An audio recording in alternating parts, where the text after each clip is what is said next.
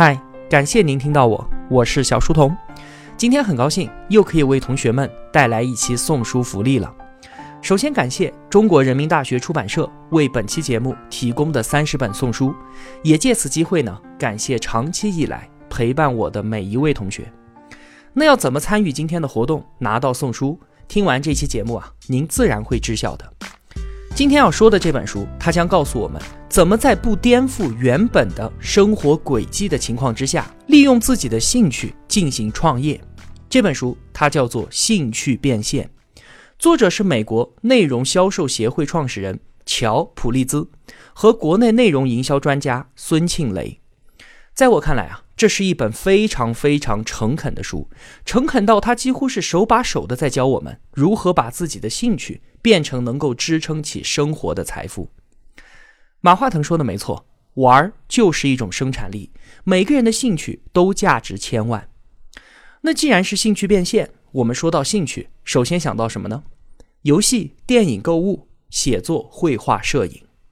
其实啊，兴趣它是分为两类的。享受和创造。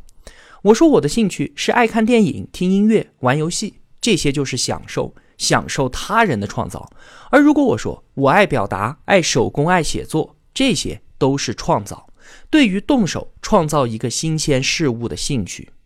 我们所要说的兴趣变现，指的是第二类创造，享受自己创造的过程和结果。那《兴趣变现》这本书呢，说到底其实就是教给了我们四个字。内容创业，我毫不夸张地说啊，内容创业是属于我们每一个人的机会。没错，是每一个人。不管你是离开父母，生活就不能自理的学生，还是整日不离尿片灶台的家庭主妇，或者是像我一样早九晚五、心有不甘却也无可奈何的普通上班族，内容创业都是给我们每一个人的机会。为什么能这样说呢？两个原因。第一。因为内容创业的门槛非常非常的低，不需要辞职，不需要除了时间之外太多的金钱投入，不需要编写商业计划书，不需要东奔西跑的拉投资，甚至都不需要除自己之外的第二个人，我们就可以开始。第二个原因是互联网技术发展到今天，出现了两个结果，这两个结果给所有想要进行内容创业的个体都带来了巨大的机会。第一个结果是再部落化兴趣社群的出现。我们曾经以为啊，互联网会把整个世界碾平，因为信息的高速传达，所有人都能看到最美丽的，听到最动听的，这可以弥合分歧，让我们的思想彼此靠近。就像大年夜的时候，我们所有人都会看春晚，同一时间我们也会关注到相同的新闻，这让人们有了更多的认同，有了共同的向往。我们以为互联网革命。就是一个去部落化的过程，但是现在啊，我们明确的看到不是这样的，世界永远都不会变成平的。春晚变成了背景音乐，每个人还是活跃在自己的圈子当中，在同一条新闻资讯的评论区里面，从来都是观点的针锋相对。在之前，所有人打开的都是一模一样的门户网站，而到了现在，变成了一人一个主页的个性化推送。就算互联网在一开始的时候看上去是要把世界碾平，但是物以类聚，人以群分的效应也借助互联网被放大到了极致。我们通过它找到了那些与自己兴趣相投的人，个人的呼唤在网上可以得到更多的回应，大家迅速抱团，在看似扁平化的世界之上崛起成风，获得了从未有过的归属感，形成了一个个相互隔绝却更加稳定的部落。每个人的兴趣价值都可以在一个共同体当中，在更多的人之间传递。这是互联网革命发展到今天给所有人的第一个机会。第二个机会是什么？是互联网已经覆盖到了生活中的每一个领域，一个又一个的平台已经沉淀为人们生活的基础设施。这些基础设施正在给所有人赋能。在十几年前的时候啊，生产者和消费者之间的信息传递通道。个人是不可能插手进去的，影响力都被死死地攥在会展、邮件、电话、电视、电台、户外广告、杂志和报纸这一些大媒体的手里面。而现在呢，互联网技术的破壁效应，让每个个体的声音都能够散播出去，再渺小的个人也可以拥有自己的品牌。我们就只说内容平台，从博客、微博到后来的公众号、优酷，再到今天的映客、斗鱼、喜马拉雅，还有抖音，无数个体借助互联网平台的赋能，一天要诞生多少十万加的文章？一个人的短视频可以被播放数百万次，一个人录制的音频可以被收听几千万次。在十多年前，这都是想都不敢想的事情；而在今天呢，却是如此的理所当然，也自然而然。于是啊，我们看到了一个喜欢天南地北闲聊的胖子，做了一档脱口秀节目，他叫做高晓松；我们看到一个喜欢分享知识的胖子，做了一个内容付费 APP，他叫做罗振宇；一个喜欢读书的胖子，做了一个读书会，他叫做樊登；有一个从小生活窘迫的女孩，喜欢在脸上涂涂画画，后来建成了自己的彩妆帝国，她叫做米歇尔潘。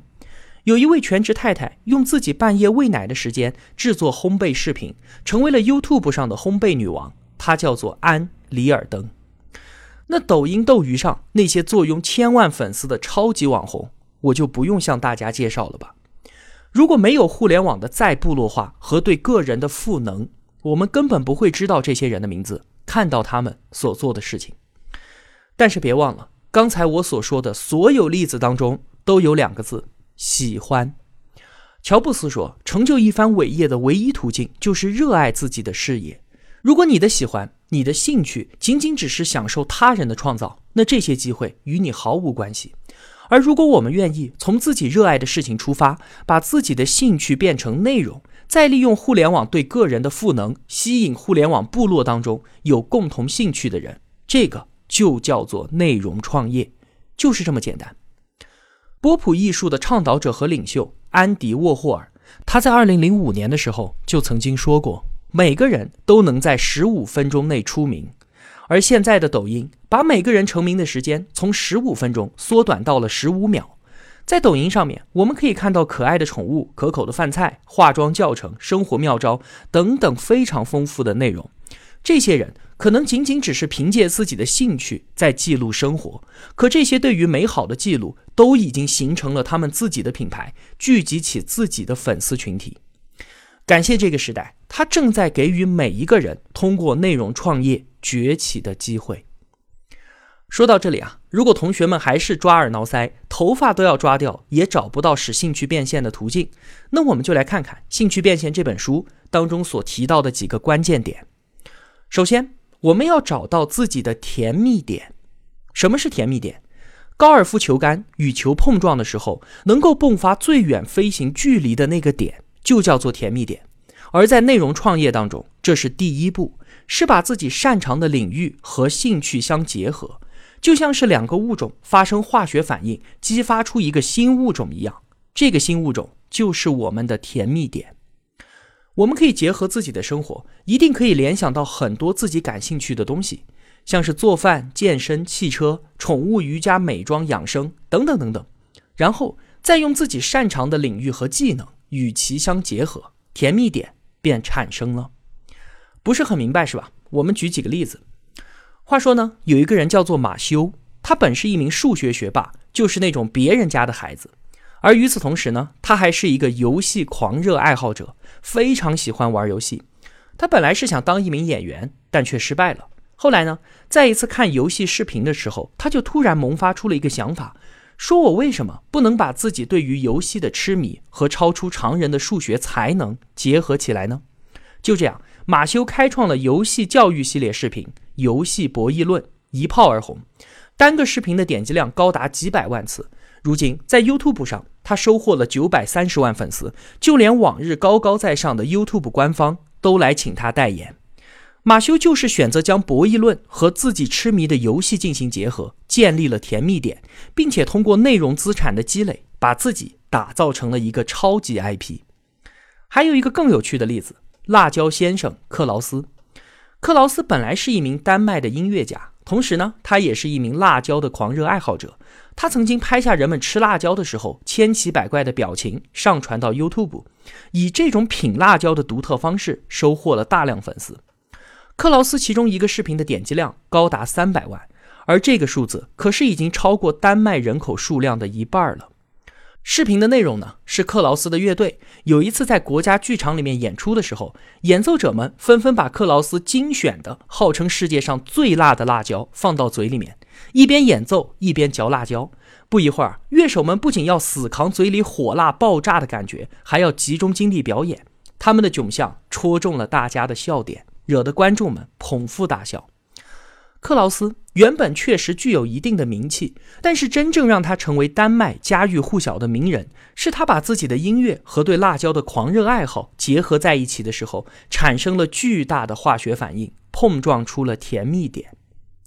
那我们从克劳斯和马修的故事当中可以看到啊，作者所说的甜蜜点从何而来？它其实就是自己知识领域和热情的交叉点，结果就是一乘以一等于无限大。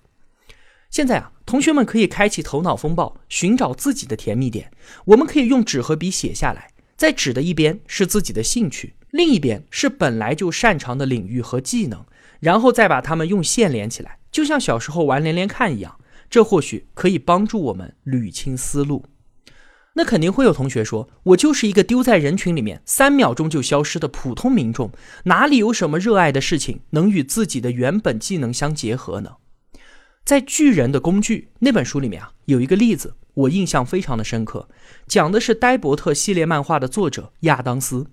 他的漫画被翻译成了二十五种语言，超过了两千家报纸转载。亚当斯的成功就是因为他找到了自己的甜蜜点。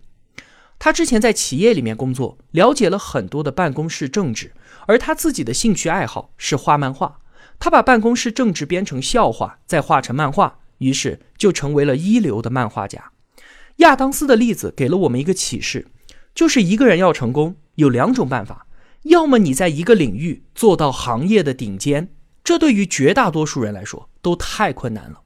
那还有另外一条出路，就是像亚当斯这样拥有两项技能，把这两项技能都锤炼的还算拿得出手。他讲办公室政治的笑话，肯定不是全世界最好的；画漫画也一定不是全世界最好的。但是，当他把办公室政治笑话和自己的兴趣爱好漫画一交叉，化学反应出现了，打击到甜蜜点，于是呆伯特漫画走红。乔布斯在二零零五年斯坦福大学的毕业演讲当中说：“你们必须找到自己钟爱的事情，因为做好一件事的唯一方法就是喜欢。如果你还没有找到，”那就赶紧去找，不要停。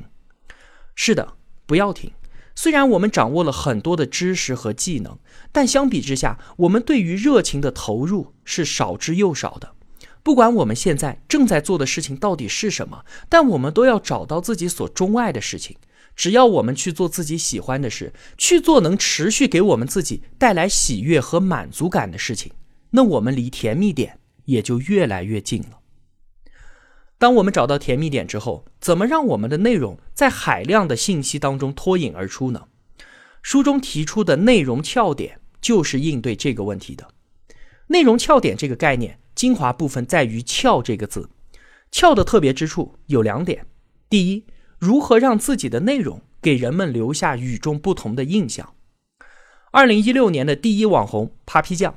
他其实早期在很多的平台都发过搞笑视频。但并没有走红，直到他使用神经分裂的变声演出之后，才找到了自己与众不同的窍点。其实内容还是那些内容，但是换了一个表达方式，这就给人留下了与众不同的印象，迅速爆红。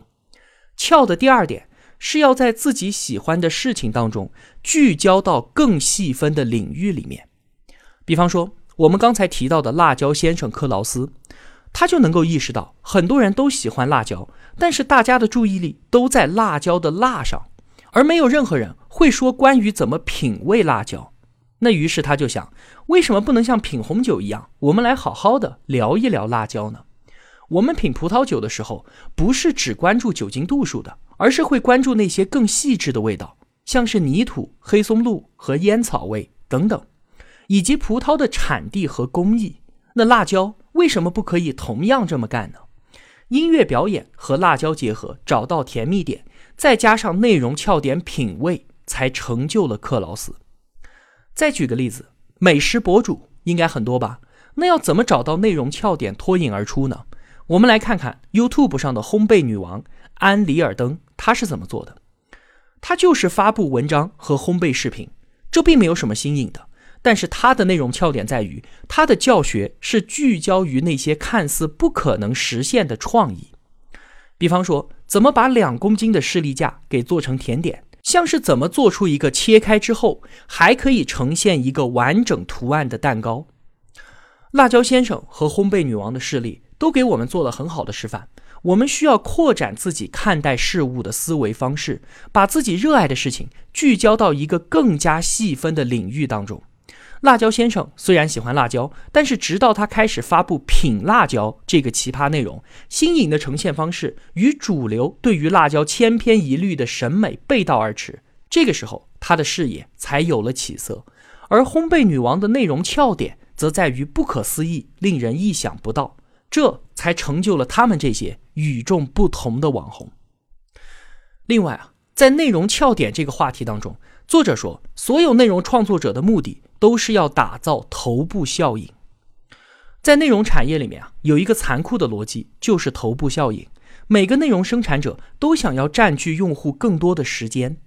在时间战场上，这场战斗可以说是无远弗届的。而谁最终可以获胜呢？一定是那些头部内容。这或许说的并没有错。消费者付出相同的时间，既然可以听世界排名第一的钢琴家演奏。那我为什么要去听第二名的呢？所以我们的目标是要让自己成为最优秀的头部资源。这段话听起来一点都没错，但是这应该是很多人不愿意开始内容创业的最大原因。因为我做的不够好，所以我干嘛还要去做呢？理论上来说，在头部效应的作用之下，长期博弈的最终结果就是金字塔尖拥有所有的金钱和注意力。但真实的世界不是完全按照理论运行的，就像是假设没有摩擦力、没有空气阻力、没有任何外力的情况之下，物体会保持静止或者匀速直线运动。但是在我们真实的世界当中，有哪个物体是不受外力的呢？即便是二八法则，百分之二十的精英占有了百分之八十的注意力，那同样还有百分之二十的注意力是我们这些人的机会啊！是的。薛兆丰的经济学课，奇葩说的好好说话，确实一年能够创造数千万的营收。但是，如果我们的目标并不是和他们一样集千万关注和金钱于一身，如果我们把目标定成要赚一个亿，这无异于痴人说梦。如果相信只要内容创业，我就可以豪车洋房，这样想的人只不过是骗子的优质客户罢了。那现在，如果我们把目标定得小一些呢？我只是做我热爱的事情，享受兴趣变成内容，在社群当中传播的过程，同时获得更多人的喜爱，也能够得到一些收益。这部分收益作为个人收入的一个增量，让我的手头宽裕一些。这样的目标，不就是人人都可以达成的吗？九层之台起于累土，千里之行始于足下。我是真心的希望同学们可以在生活当中开辟出一块新的天地，为更好的生活与更好的自己多一分努力。刚才我们简单聊了《兴趣变现》这本书当中前两章的内容，分别是甜蜜点和内容翘点。这只不过是内容创业的起手式。作者为我们建立的内容创业模型，除了这两点之外，还有构建基础、收获粉丝、多元拓展和实现盈利，一共六个部分。那后面的内容呢，就留给同学们拿到书之后自己去看吧。在里面啊，有很多实操性很强的技巧，像是如何创作爆款内容，怎么到意见领袖那里去圈粉，怎么建立自己的盈利模式等等。我是真心的把《兴趣变现》这本书推荐给每一位同学，请珍惜这个大时代给我们这些小人物的机会。不用为了坚持自己所喜爱的事情，忍饥挨饿，承受物质的匮乏，这本就是一件值得庆幸的事情了。而现在，我们可以把自己的热爱直接兑换成财富，这难道不是时代的馈赠吗？最后，送给同学们一句诚恳的话：一份倾注自己热血的坚持，会开启你的第二人生。在生活之上，金钱之外，一定会出现一束照亮你生命的光。好了，那同学们要怎么拿到我送出的三十本书呢？您需要到小书童频道微信公众号里面找到本期图文送书福利，属于每个人的机会，兴趣变现。然后在图文最下方留言点赞参与活动。留言的内容是，请记录下你对本期节目的思考，想想自己是不是也应该抓住内容创业的机会，或者是不是能把一件自己热爱的事情给坚持下去，让它成为照亮你生命当中的一道光。我会在四天之后，也就是三月五号下周二，从所有的留言当中抽取三十名同学，直接回复留言索要地址，然后由中国人民大学出版社将书寄出。我当然更愿意选择留言用心，并且愿意通过图文最下方的赞赏按钮支持我，愿意真心为彼此付出的同学送出我的心意。好了，感谢您的聆听与守候，也感谢中国人民大学出版社对于本频道的支持。我是小书童，我在小书童频道与您不见不散。